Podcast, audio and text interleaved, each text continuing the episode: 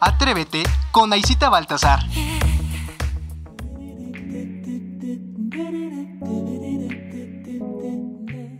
Hola, buenas tardes. Les doy la bienvenida a este su espacio de Atrévete.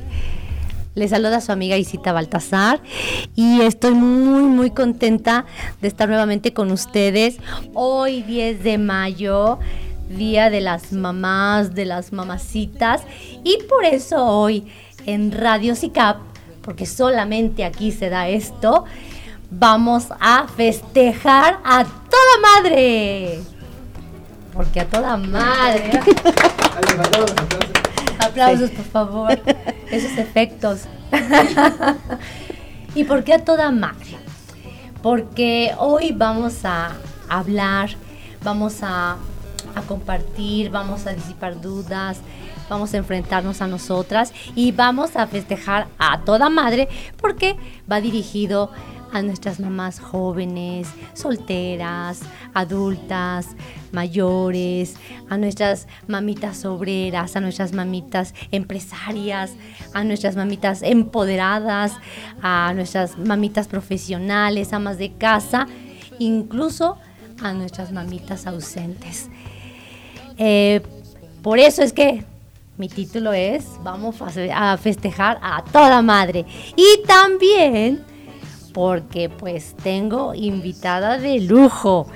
Estoy muy contenta con mi invitada porque sé que las va a llevar a reflexionar y aprender, pero sobre todo a reflexionar.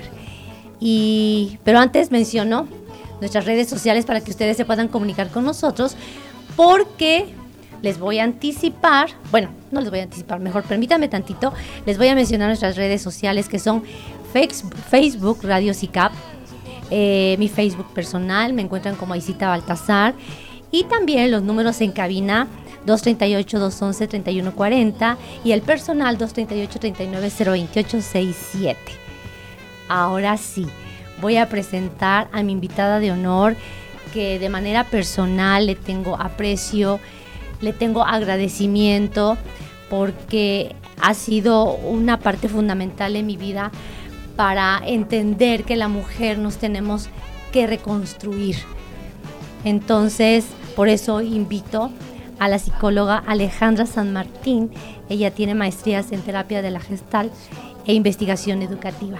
Bienvenida, bienvenida Ale. Un aplauso, por favor. Gracias, gracias, gracias. Bueno, pues aquí muy contenta en este día tan especial para todos. Este, el 10 de mayo es un día muy importante para todos los seres humanos porque pues de ahí venimos, ¿verdad? Ninguno de nosotros está aquí si no hubiera ah, venido a través de una mamá que prestó su cuerpo, su ser, su espiritualidad para que pudiéramos llegar y ver la luz. Así es, sale. Y como yo sé que nos van a estar escuchando y viendo durante una hora, porque estamos de 12 a 1, Ale. Pues aquí nuestra psicóloga pues va, va a dar un premio por ser 10 de mayo a nuestra primera mamita que se comunique sin hacer trampa aquí, por favor, ¿eh? ya vi que ya salieron a hacer la llamada. Pero eh, la primera mamita que se comunique aquí a cabina les vamos a dar un premio que es una terapia con nuestra psicóloga Ale. Garantizada, garantizada. Eh, para que te conozcan mejor, Ale, por favor dile a nuestro público dónde te podemos localizar, en qué consiste el trabajo que ustedes realizan, por favor. Sí, este, nosotros estamos colaborando en el Centro Arrupe Tehuacán, es un centro de apoyo psicoterapéutico. Tiene dos vertientes, una que es la formativa, y eh, cuando hablamos de formativa estamos hablando que tenemos convenio con otras instituciones para dar este, diplomados, maestría, tenemos la maestría en terapia gestal. Saludos a Tehuacán 5, Tehuacán 6 que, ya, que están ahorita tomando clases. Bueno, no en este momento, ellos toman clases un fin de semana al mes, pero están en este momento en su proceso de formación. Este, aprovechamos el, el momento para saludar a Tehuacán 1, 2, 3, 4, donde estén, a todos mis compañeros y colegas de, de los psicoterapeutas gestales. Entonces, ese es un convenio que tenemos con el Instituto Integro. Y entonces a través de, él, eh, de este instituto se da la maestría en terapia gestal y traemos los diplomados en, de terapia de movimiento. Y también vamos a tener próximamente el de terapia infantil. Para quien esté interesado pues se puede comunicar con nosotros. Más ratito damos el número telefónico y también a través de Facebook. Eh, la otra vertiente del proceso es este dar atención psicoterapéutica individual y grupal a todas las edades, niños, adolescentes y adultos a través de los diferentes compañeros que colaboramos en Centro Arrupe, algunos como práctica profesional y otros ya como profesionistas de la salud. Em, nuestras redes sociales, bueno, estamos en Facebook como Arrupe Tehuacán y como Centro Arrupe Tehuacán. Y este, por teléfono o vía telefónica se pueden comunicar al 238 38 308 16, que es el teléfono de Centro Arrupi. Y junto con esto pues les compartimos que a lo largo del año tenemos una infinidad de talleres que ofrecer. El día de hoy, en honor a las mamás, tenemos danzas circulares allá en Centro Arrupe de 5 a 7.30 de la, de la, de la tarde-noche. Y a lo largo del año pues tenemos este, el taller de escuelas de perdón y reconciliación, desarrollo humano, el de, de constelaciones familiares, que es muy importante y muy fuerte. Estamos por abrir este, el 27 de, mayo, eh, inicia el diplomado en biodescodificación. La biodescodificación es una herramienta muy importante en donde podemos conocer qué hay detrás de nuestras enfermedades, con qué emoción estamos atorados, que por eso se está manifestando en este momento esta enfermedad y no otra. Entonces, eh, este, diplomado lo van a dar la maestra Carmen Malo y la doctora Nancy Vélez. Entonces, los que estén interesados se pueden comunicar al 238-38, 308-16 en horario de oficina de 9 a 2 y de 4 a 8 de la noche, de lunes a viernes. Y eh, este, el, taller, el diplomado tiene una duración de 11 meses. Esos son los más próximos. Pues yo eh, por eso le invité, ¿se dan cuenta? Tenemos aquí una persona con mucho conocimiento, experta y con un trabajo dirigido definitivamente a todas las edades, para todos los conflictos, para todas las situaciones emocionales en las que vivimos, ¿no?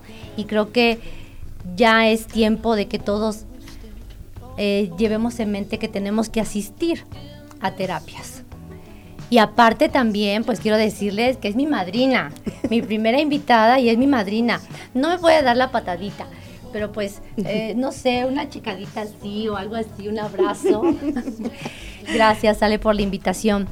Y les repito, para quien quiera una sesión aquí con la psicóloga Ale, el teléfono lo voy a decir lento para que lo anoten aquí en cabina 238 211 3140. Y pues qué bonito premio, ¿no? ¿No creen por acá? Sí, sí. Es más, ahorita voy a llamar yo. yo estoy pensando en hacer trampa. Sí, ¿verdad? Ya vi que te quieres salir a llamar.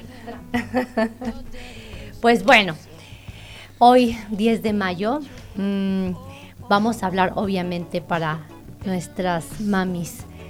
Y hoy en día, Ale, Creo que eh, las mujeres tenemos nuevos retos, nuevos retos que antes pues, no estaban disponibles para, la mujer, ¿no? Hoy ah, ah, vamos, vamos, va creciendo la, las, la parte em, donde la mujer quiere estar mejor, donde la mujer quiere eh, tener éxito, donde la mujer quiere abarcar todo y la sociedad le está dando esa oportunidad, ¿no? Pero obviamente eh, a toda acción hay una consecuencia. Y, mientras más retos van, vamos enfrentando, van enfrentando nosotros las mujeres en nuestra vida, pues tenemos más desafíos. Y uno de ellos del que vamos a hablar es la maternidad. Es un reto eh, que de repente pues, nos intimida, ¿no? porque eh, por una parte es hermoso ser madre, pero por otra parte, y en estos tiempos, en estas generaciones que hoy llaman así nuestros, nuestros chicos, ¿no? Todo es generacional, ¿no? Pero bueno, entonces, pues está la exigencia con, con uno mismo de, que, de querer tener éxito Sí. y tener familia. Y entonces viene ahí una situación y un cúmulo de, de- de problemáticas de, de la cabeza que empieza a pensar, ¿cómo lo puedo lograr? Entonces, Ale, ¿de qué manera podemos actualizar el ser mujer y cómo armonizar estos dos roles que estamos enfrentando, ¿no? Ser madre y ser trabajadora. Sí, mira, este reto es, es, uno de los más importantes que vivimos en la actualidad todos los seres humanos, pero específicamente las mujeres. ¿Por qué? Porque vivimos en un ambiente este, todavía machista, ¿verdad? Donde se privilegia permisos y, y el, el crecimiento eh, profesional de los hombres y de las mujeres se espera que en el momento en que deciden casarse o tener un hijo tengan que hacer una pausa y, y dedicarse a la familia y después a ver si regresan, ¿verdad? Sí. porque muchas de las veces se va alargando porque tenemos todavía este conflicto paradigmático, por así decirlo, entre la crianza que tuvimos, ¿verdad? una crianza tradicional donde estaba de manera preferente la figura de mamá, si no estaba mamá estaba la abuela, y ahora pues muchas de las familias ya no están con un soporte este, familiar que, que le, que le ayude, no hay, no hay esa, esa estructura Como que teníamos. constituidas. Sí, porque digamos, ahorita por ejemplo, este, muchas, conozco muchas parejas que viven solas aquí en Tehuacán. Entonces luego me dicen, oiga, quiero ir a terapia, pero este, tienen donde de- tengamos a los niños, porque ¿cómo le hacemos? ¿verdad? Entonces, ya cuando no- nos organizamos, pues ya logran encontrar que alguien les apoye para cuidar a los niños y ellos pueden ir a tomar terapia. Porque es importante esta parte de darnos cuenta que las condiciones han cambiado. Entonces, una de las cosas que ayuda y ayudaría muchísimo es darnos cuenta que es importante que la pareja haga equipo. Ah, sí. Mar, ah, saludos desde Tepeyaca, Puebla, excelente maestro, soy fan y me inspira mucho con, respeto, con mucho respeto y admiración. Ay, muchísimas gracias, muy. Gracias. Gracias. Ay, a mí, una de mis amiguitas, eh, tengo muchas, pero ellas aquí en el corazón. Gracias, Milau, te amo, sabes que te amo, también felicidades. Muy, muchísimas gracias. Es uno de mis fans, ¿eh? Nunca, ay sí, como si llevara yo muchos programas. pero siempre está presente. Gracias, muy saludos y también un abrazo eh, con mucho cariño para tu mami. Gracias.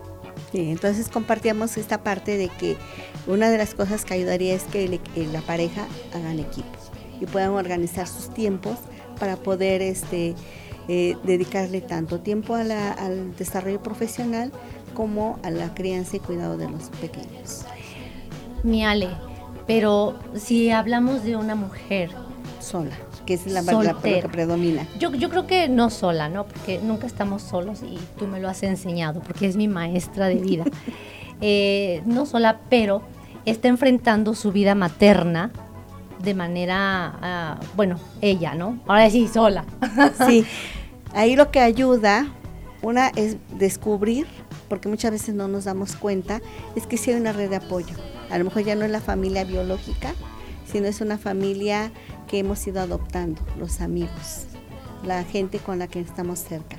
Esa es una ayuda, pero no podemos depender de ella por completo. Claro. La otra es empezar a descubrir cómo organizar mis tiempos y tener prioridades. Eso es lo, lo más importante. Primero, priorizar qué es lo más importante para cada una de las mamis, ¿verdad? Este, y entonces, a través de esta jerarquización de, de prioridades, puede poner la atención a lo que necesita atención. Y siempre con la flexibilidad, o sea, sería priorizar y flexibilizar. Porque si yo, por ejemplo, me, me- voy en la idea de se tiene que hacer esto, y, y estamos hablando del tener que ser, entonces me cuesta más trabajo ver que hay otra cosa que surgió con mayor prioridad, ¿no? Si el niño se enferma, ¿cuál es la prioridad? Pues atender su salud. Y entonces todo lo demás entra en pausa. Eso se llama jerarquizar, pero también ser flexible para poner atención lo que necesita poner atención en ese momento. Ale, entonces nos estás diciendo a todas que podemos con ese rol de ser madre y, y de trabajar Sí. Porque de repente eh, se acercan mujeres a, mí- a- a mí y el comentario, ¿no? Que, que cómo, cómo trabajar y cómo atender a los hijos. Y de repente suele pasar que de repente, lamentablemente, piensan en ese momento que los hijos son una carga, ¿no? Sí. Entonces, como tú dices, tenemos que armonizar dos partes importantes, dos elementos de nuestra vida sumamente importantes como es nuestros hijos y el trabajo. Porque nuestro, uno, yo diría que uno va de la mano con el otro, porque los hijos nos motivan, Así es. nos motivan para proveer, para educar, para amar. Y el trabajo nos da la oportunidad de proveer a estos seres que amamos, ¿no? Proveerlos en todos los sentidos. Y, y repito, de repente pues les llega el momento de decir o trabajo o tengo hijos, ¿no? Sí. Y más, repito, porque la cuestión de que hoy la mujer, y aquí tenemos un ejemplo, ¿no? Aquí está con nosotros una mujer hermosa que tiene que, que trabajar, tiene que dedicarse al trabajo y tiene que dedicarse a su, a su niño, ¿no? Entonces, es- entonces nos comentabas que es armonizar, si están en pareja, el trabajo en pareja. yo creo que quitarnos um, esos, esas ideas erróneas, Ale, ya es tiempo de que el hombre se tiene que dedicar a trabajar, la mujer en casa, o si vas a trabajar, pero eres tú la única responsable del cuidado, del amor, de la atención de los hijos, cuando no es así. No. Y yo sí eh, vivo un caso donde veo que papá y mamá se han, se han compaginado también, que el trabajo paterno y materno lo hacen excelente. Y van formando hijos, hijos con seguridad, con amor propio, con independencia, aún estando el trabajo mutuo. Claro, y también algo muy importante es siempre, este, en la medida que los hijos van creciendo, va dándoles tiempo, tiempo de calidad. Fíjate, una- ahorita me acordé de un caso de, una, un- una paciente que tenía una, una situación ahí con papá, ¿no? Y, y el problema era que no veía a papá, o sea, papá era proveedor, entonces se iba muy temprano y regresaba muy tarde y siempre la encontraba dormida. Entonces yo hablé con el papá y le dije, bueno, ¿cómo te podrías hacer presente en la vida de tu hija, aun cuando por tu trabajo no puedes estar presente? Y entonces se le ocurrió a él, después la niña me lo comentó, que este, en las mañanas ella despertaba y encontraba una florecita. Y entonces ella decía, estuvo aquí mi papá. Y, y ese simple eh, Detalle. detalle. de papá, de, y eso yo después me acordé que lo vi en un, este, en un, en un texto donde un papá se manifestaba este, a través del nudo en una sábana para decirle a su hijo, aquí estuve, ¿no? Entonces, es eso, son detallitos que permiten que los niños sepan que papá y mamá están con ellos. Ale, eh, sí, mm, sí, hay papás preocupados y que trabajan para tener esos detalles y hacer de, de nuestros hijos, el hacerles notar que papá y mamá están. Sí. Y yo, ajá, Y un detalle con mamá es que la mamá se hace presente con la forma más, este, que digamos, más indispensable que es el alimento. Muchos de nosotros a veces decimos, y yo lo decía en algún momento, mi mamá fue mamá trabajadora, y yo decía, mi mamá no, no ha estado en muchos momentos conmigo. Pero después me acordé, cuando ya lo trabajé, que mi mamá siempre, siempre tuvo o nos dejó cerca a mis hermanos y a mí dulces, dulces hechos por ella. Y hoy valoro esos dulces porque digo, ahí me estaba diciendo, aquí estoy. Era Te este amo. nudito en la sábana, Claro. pero de toda la semana, ¿no? Ahí están los dulces para cuando lo necesites, te comes un dulcecito y estás sintiendo a mamá en su esencia, ¿no? Esa dulzura de mamá. Claro, pues tomen, tomen datos, tomen estos datos como, como ideas para que las mamás que trabajan todo el día, los papás que trabajan todo el día, precisamente para esos seres humanos que, amamos tanto, pues puedan hacerlo también en casa, ¿no? Y ahorita, sí, dime, José. Ah, ok. Eh, bueno, ah, te voy a dejar la pregunta, Ale. Nos vamos a una pauta musical. Pero, ¿qué pasa, Ale, cuando los hijos crecen y papá y mamá nunca estuvieron en casa. ¿Por qué? Porque ambos trabajaban, porque la necesidad, ¿no? De comer. Y eso se da hasta, hasta el momento, hasta estas generaciones. Pero ¿qué pasa con los hijos ya adultos que te dicen, fuiste una madre ausente, fuiste un padre ausente, aún diciéndoles, estuve trabajando para ti, pero ellos sigue, insisten en, esas, en esos diálogos que al final te lastiman, ¿no? Entonces, regresando, nos contestas, por favor, Ale. Por favor, sigan con Claro nosotros y comuníquense aquí en cabina para su premio.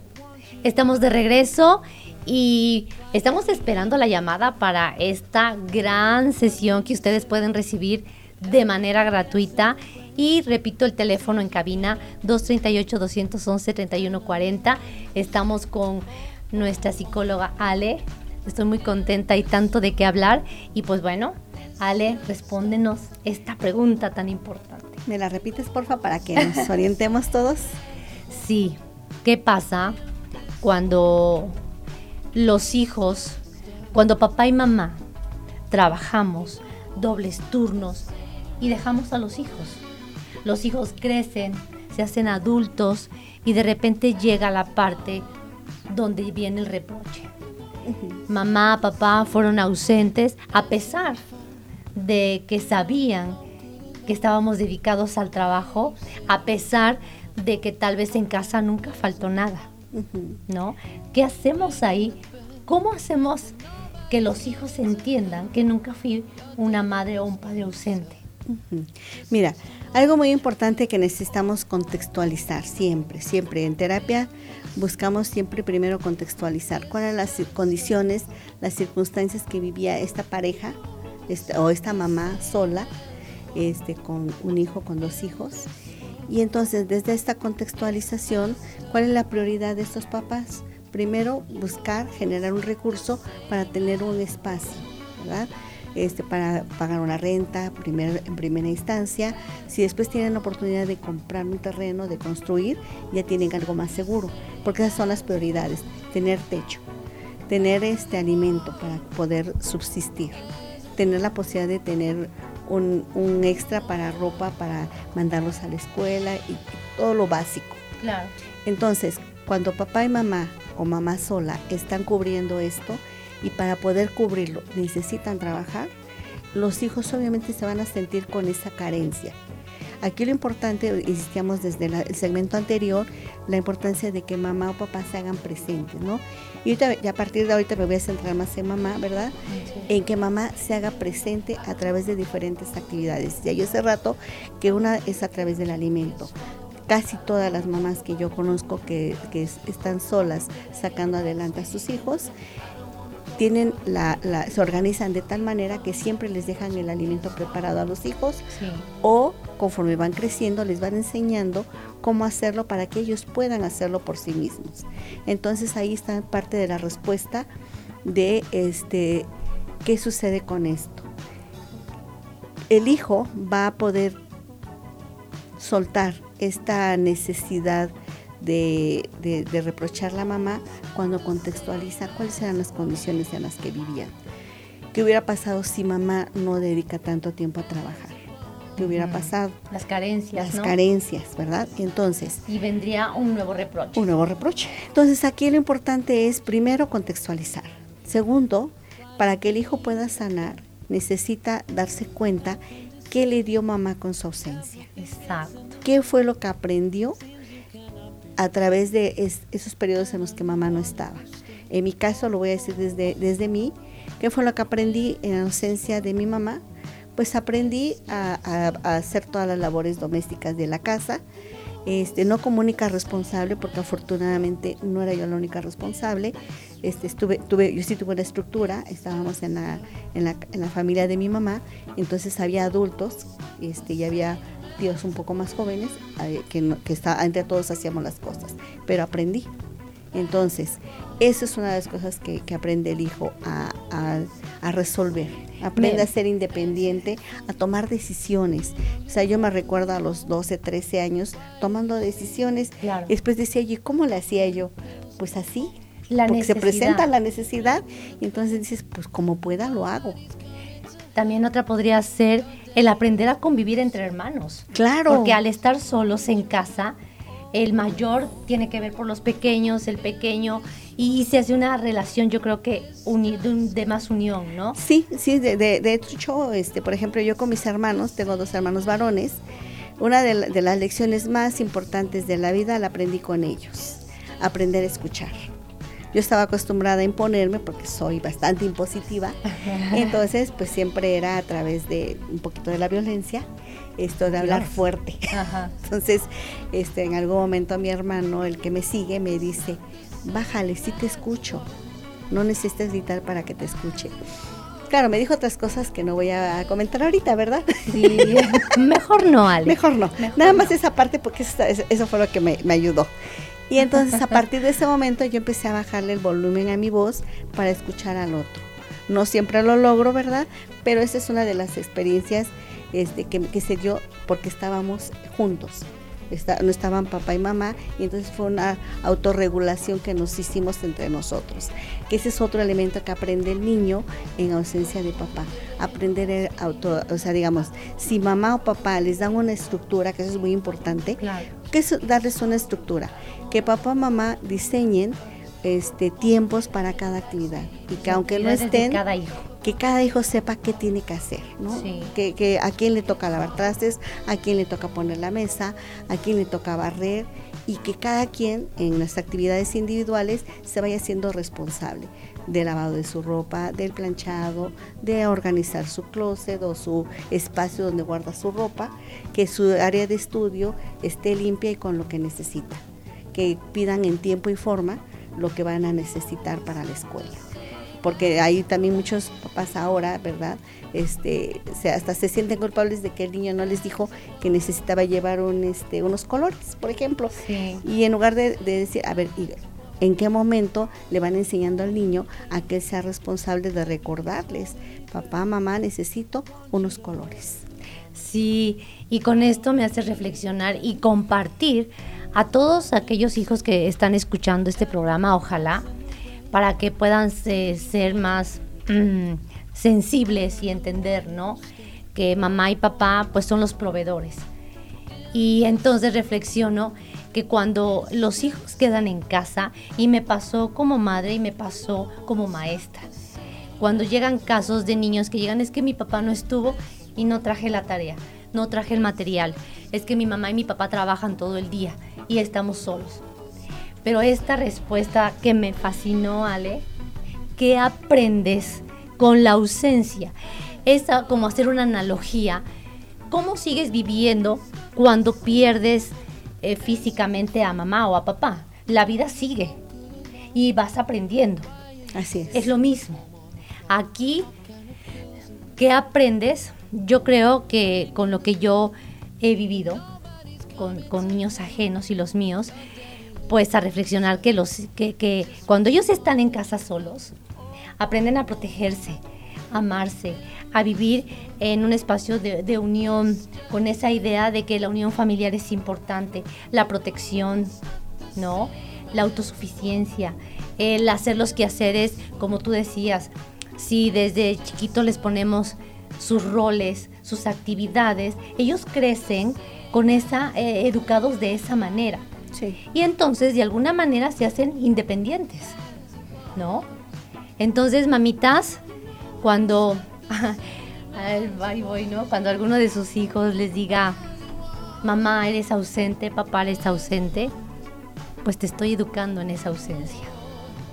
Y te estoy dando valores como el reconocimiento a tus padres, el agradecimiento a tus padres, el amor, el entendimiento, la colaboración en familia. Y eso es importante porque esos valores los vas a transmitir después Así es. a tus hijos. Y algo también que es una queja muy frecuente en terapia es, es que mamá no me abraza, es que mamá no tiene tiempo para, para este Momentos de amor. de amor, de amor. O sea, pero aquí hay algo muy importante, necesitamos, vuelvo a, la- a lo, a lo anterior, a contextualizar. no porque en las series de televisión, en las películas, este, veamos que las mamás andan apapachando a los niños y abrazo y beso y todo el tiempo, Sí. ese, ese es el modelo, ¿no? O sea, tenemos que entender que muchos de nosotros venimos de familias donde el- el- el- la expresión afectiva no es tan frecuente. Y a veces en algunos sectores de la población, en algunas culturas, está reservado solamente para los más pequeños. Y entonces más bien es redescubrir cómo mamá nos da su amor a través de otras otras este, formas de expresar, no necesariamente el abrazo y el beso, que yo creo que eso fue uno de los éxitos de, de- de- de las cosas que nos permitieron ahorita en pandemia sobrevivir, porque no fue tan difícil para muchas familias no abrazarse Porque no lo había. porque no estaba acostumbrado. Eh, Yo lo digo porque mi familia no es tan común, del lado de mi familia. Del otro lado sí les costó porque son más afectivos. Pero de un lado, o sea, del lado materno sí es, somos, somos un poco más fríos, eh, digamos por así decirlo. No es, no es frialdad, más bien es, este, no, no es tan no es tan común la- el estar abrazándonos y besándonos, ¿no? Sin embargo, fíjate, una de las cosas que yo aprendí, y eso se lo agradezco a una de mis compañeras terapeutas, que me ayudó a ver, ¿verdad? Este, mamá teje. Entonces, yo, igual que muchos hijos, decía, es que mi mamá no me abraza. Es que yo que, eh, tenía 8, 9, 10 Mamá años no no me me abrazaba. ama, no me quiere. Y entonces quiere yo a lo- mi hermano, Exacto. quiere a mi hermana y a mí no me quiere. Ajá. Y entonces un día en un taller. Pero es doloroso dice- para ellos, Claro, ¿eh? sí, sí, sí. Entonces en un taller ella nos decía, estamos buscando que mamá nos dé un abrazo y no nos damos cuenta que en esa blusa, en ese suéter que nos tejió, al momento de ponernos tenemos un abrazo de todo el día. De verdad, o sea, yo cuando, cuando- y se volteó a verme y yo dije, ching, eso es para mí. dije, sí es cierto. Sí. Y es que también, Ale, yo creo que socialmente nos han impuesto, nos han enseñado que el amor se demuestra con un abrazo, con un beso, con un te amo. Y si no me lo dicen, entonces no me amas. No. Entonces hay que, los hijos, tenemos que, que entender las formas de amar de nuestros padres. Y más allá, Ale, y complementalo, más allá el conocer la personalidad y lo que viene cargando papá y mamá para dar una muestra de amor, ¿no? Sí, efectivamente, tú lo acabas de decir. Todos traemos una historia. Entonces sí, este, hay una frase muy común que dice, nadie da lo que no tiene. Entonces, si en mi cultura familiar no está acostumbrada a dar abrazos, pues no doy abrazos. Sin embargo, puedo dar el amor de otra manera. Y entonces eh, hay familias que, por ejemplo, este, yo las escucho y, por, eh, y, y, este, y es una, una forma de un sonido, por ejemplo, ¿no? Y a través del sonido están transmitiendo el amor. No sé si se han dado cuenta cuando una mamá está o, este, durmiendo a su bebé, le hace shh, por ejemplo. Esa es una familia. Sí. En otra es ah. ¿no? Entonces Y en otra, ahí mm. y todos esos soniditos Ajá. que nos están transmitiendo y, y fíjate desde, desde qué momento, desde el momento en que nacemos na- estamos escuchando esos sonidos que nos dicen aquí estoy, te amo. En ese ah están diciéndole te amo, te cuido, te protejo, estoy Aquí al pendiente de ti, ¿sí? Sí. Algo también muy importante, ahorita que estamos hablando de, de todo esto, hay un cuento que se llama el cuento del águila, ¿verdad? En este cuento me, me gusta mucho porque el, el hombre este, acaba de ser papá y dice, quiero proteger a mis hijos, ser como un, un oso para ellos. Y el águila, lo voy a resumir, el águila dice, no, este, les doy lo que necesitan mientras me necesitan. En el momento en que ya están listos para volar, hay que dejarlos volar. ¿verdad? Y esa es la otra parte que hablábamos hace un rato, acerca, ahora sí lo estamos brincando mucho, pero Sí. viene el nido vacío, ¿verdad? Que ese es un temazo también para muchas mamis, Sí, que ahorita ya están en, en edades, este, con hijos ya de 18, Adultos. 19, 20 años o más, ¿no? Ajá. Eh, porque viene la etapa donde se van a estudiar, pero el fin de semana los hijos están ahí. Pero ¿qué pasa cuando ellos han decidido por su vida y se van definitivamente de casa? Ese tema, mis mujeres, les prometo que lo vamos a compartir porque les va a ayudar bastante a aquellas mamás que están en esa, en esa transición, en ese momento de que el hijo se va y ahora qué hago, ¿no? Y sufro y lloro y ando como la muñeca bonita, llorando por los rincones, ¿no? Pero bueno, ese tema está pendiente. Así es, mi Ale. Pues, qué datos tan importantes. Sí. Esperemos que le esté sirviendo a todas las mujeres que nos están escuchando. Y, y bueno, también hay otra situación que tal vez socialmente, en es- ahora sí que en estos tiempos, somos ese parteaguas donde nuestras nuevas generaciones se exigen más, porque conocen más, ¿no? A través de las redes sociales y todo eso, ¿no? Y, empiezan con el dilema de que quieren ser madres perfectas, pero por el otro lado también quieren tener su carrera profesional, ¿no? Entonces, yo, Ale, la pregunta es contraria, porque quieren el éxito a veces, pero sin darnos cuenta dañamos a nuestros hijos. Y en esa búsqueda del éxito eh, nos vamos perdiendo de nuestra realidad, de nuestras responsabilidades y de saber que tenemos la prioridad más importante que son nuestros hijos. Con esto no estoy diciendo que no busques el éxito, porque cuando el ser humano quiere ser exitoso, puede tener 10 hijos y ser una persona exitosa. Porque esa persona exitosa no va a tener límites. Pero sí tenemos eh, mujeres en las cuales dicen, eh, quiero tener una vida equilibrada, quiero ser exitosa, que esto es fabuloso. Pero ¿cómo evitar ese sentimiento de ser la madre perfecta? Sí, bueno, aquí dos, dos puntos. Una, soltar la idea del éxito, porque también puedo ser exitoso enfermándome y voy a tener éxito. Dímelo a mí. Entonces, más bien este, cambiar la palabra éxito por plenitud, por este armonía, por sentir satisfacción de lo que hago y cómo lo hago y con quién lo comparto. Eso es. sería como más, me- me- me- es una propuesta más coherente, ¿verdad? Y menos estresante, porque entonces no estoy cubriendo expectativas de nadie, solamente estoy viviendo mi vida como yo la quiero disfrutar y vivir y con quien yo la quiero disfrutar. Entonces, soltar la idea de éxito. Luego, el ser perfecto viene en primera instancia de un introyecto. Un introyecto es una frase, un comportamiento que nos tragamos cuando éramos niños y no podíamos procesarlo de, de lo que se decía o de lo que se hacía cuando yo era niña. Entonces podemos ver a mamá, idealizarla y decir, esta es la mamá perfecta. Y entonces eso nos lleva a querer ser hijos perfectos. Eso es malo, Ale. Sí. ¿Por qué? Porque estamos cubriendo una imagen nada más. Ah, ok. O sea, la- el perfeccionismo es una imagen. Una imagen que estamos cubriendo ni siquiera para... O sea, yo queriendo ser hija perfecta no es tanto para mamá, es para la sociedad, que la sociedad vea que tengo una buena mamá. ¿Por qué?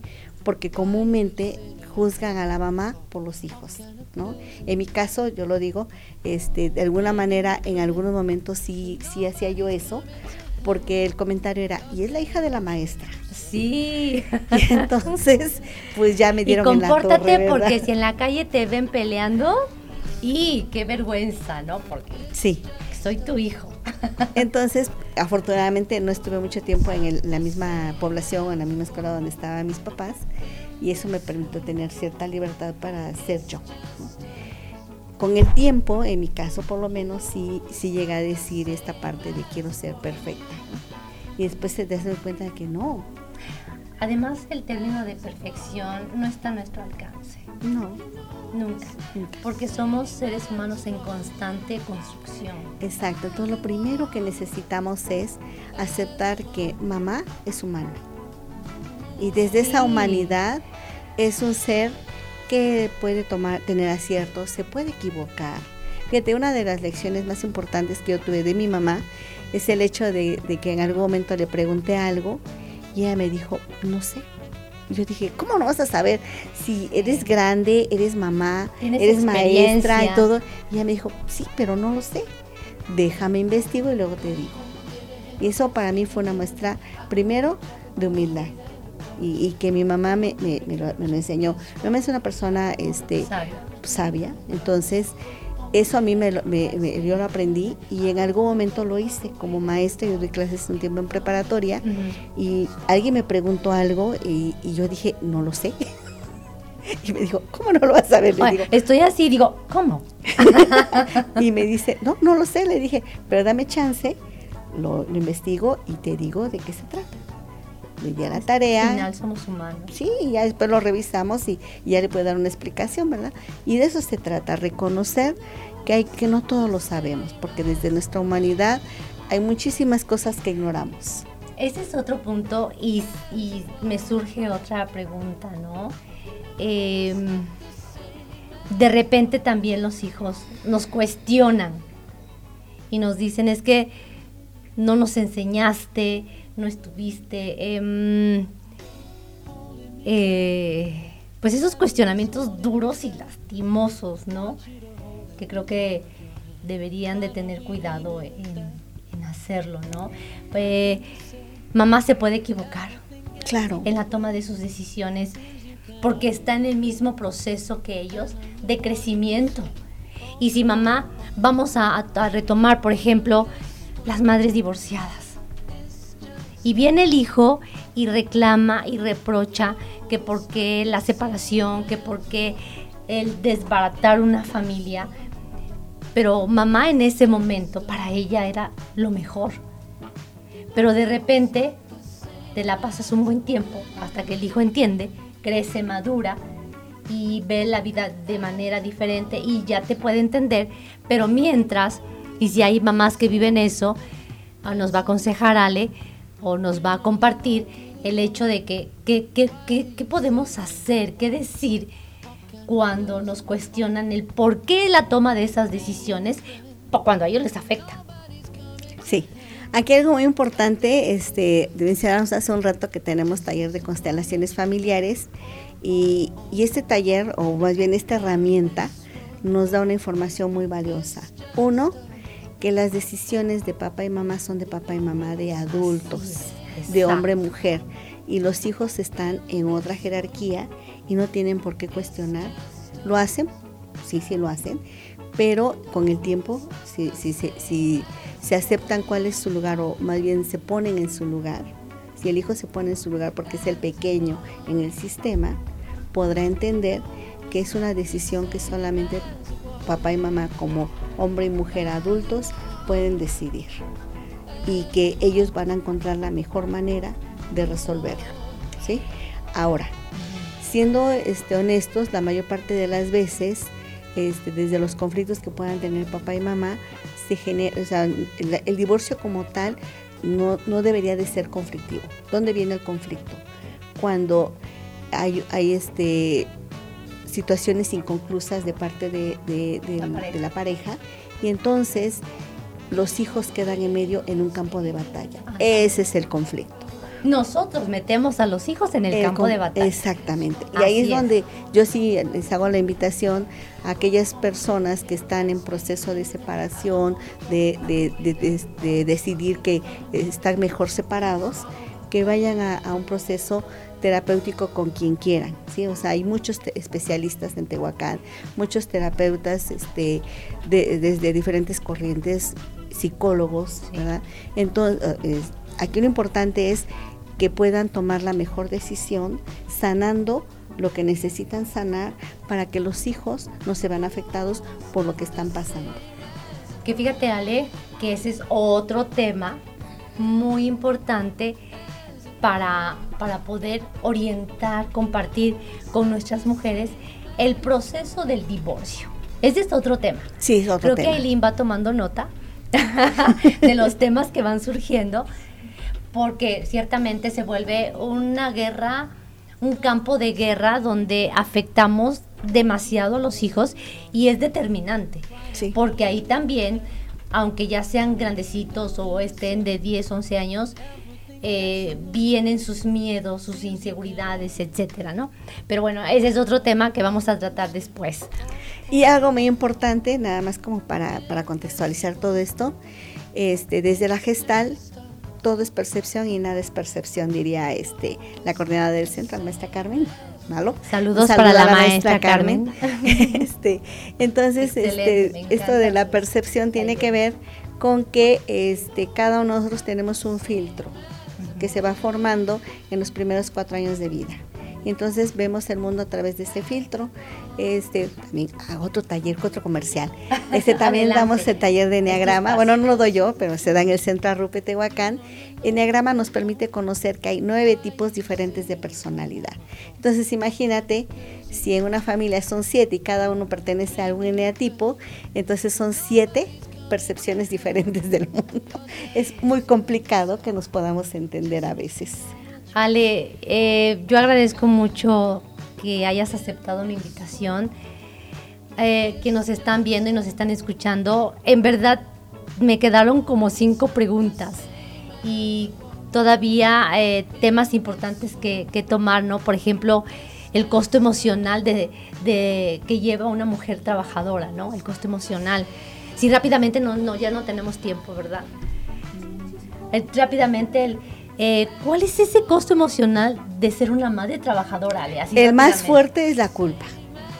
Entonces aquí es muy importante eh, invitación a transformar la culpa en responsabilidad. O sea, la culpa no, es, es una forma de lastimarnos a nosotras mismas. Entonces, aquí más bien es eh, empezar a, para eso es eh, un acompañamiento que puedan tener este, con un especialista para soltar la culpa eh, y tomar la responsabilidad. O sea, de qué soy responsable en este, en este problema. ¿no? O sea, soy madre trabajadora, estoy cumpliendo con, con- con cubrir las necesidades básicas, revalorar, o sea, son dos cosas. Tomar mi responsabilidad y revalorar lo que sí estoy haciendo bien. Porque luego llega a pasar, Ale, que reflexionamos y decimos, bueno, yo no soy culpable, yo estoy siendo la persona que está dando el alimento en esta casa, el sustento y demás, pero ahora sí me sigo sintiendo culpable, ¿no? Porque no estoy en sus eventos de mis hijos, porque no estoy en la tarde para ayudarlos en sus tareas, porque no estoy en la etapa de la adolescencia donde más me necesitan. Y por más que queramos entender que, que es un proceso natural en el cual yo tengo que trabajar para proveer, me sigo sintiendo culpable. Yo creo que hay que ir a terapia Así que es. ir a terapia porque no somos culpables las madres de lo que pasa en cuestión de todo lo que venimos hablando. Sí, y ¿no? más bien eh, en la terapia lo que van a encontrar es de dónde viene esa sensación de culpa. También, entonces sí. hablábamos hace un rato de la idea de la madre perfecta. Entonces es, por un lado, soltar esto, soltar la idea de ser perfecta y más bien empezar a pensar en quién quiero ser como mamá. ¿Qué mamá quiero ser? No cuál es la que esperan los demás o qué es la que imagen que quiero proyectar para afuera. ¿Qué mamá quiero ser? Eh, qué- ¿En qué posibilidad estoy para hacerlo? Sí, también. cómo trabajar en ello para ser esa mamá que quiero ser y que en conjunto vivamos en plenitud Así es, esa es la idea. y en entendimiento Sí, y que posteriormente no haya momentos de reproches, de dolor. y algo muy importante, recordar que, recordarte mamá, que siendo una mamá trabajadora, lo estás haciendo por amor. Y lo que se hace por amor no tiene, no, no, no se puede juzgar. No habría cavidad, No había. no habría cavidad No. para el reproche ni el ser juzgadas. Sí.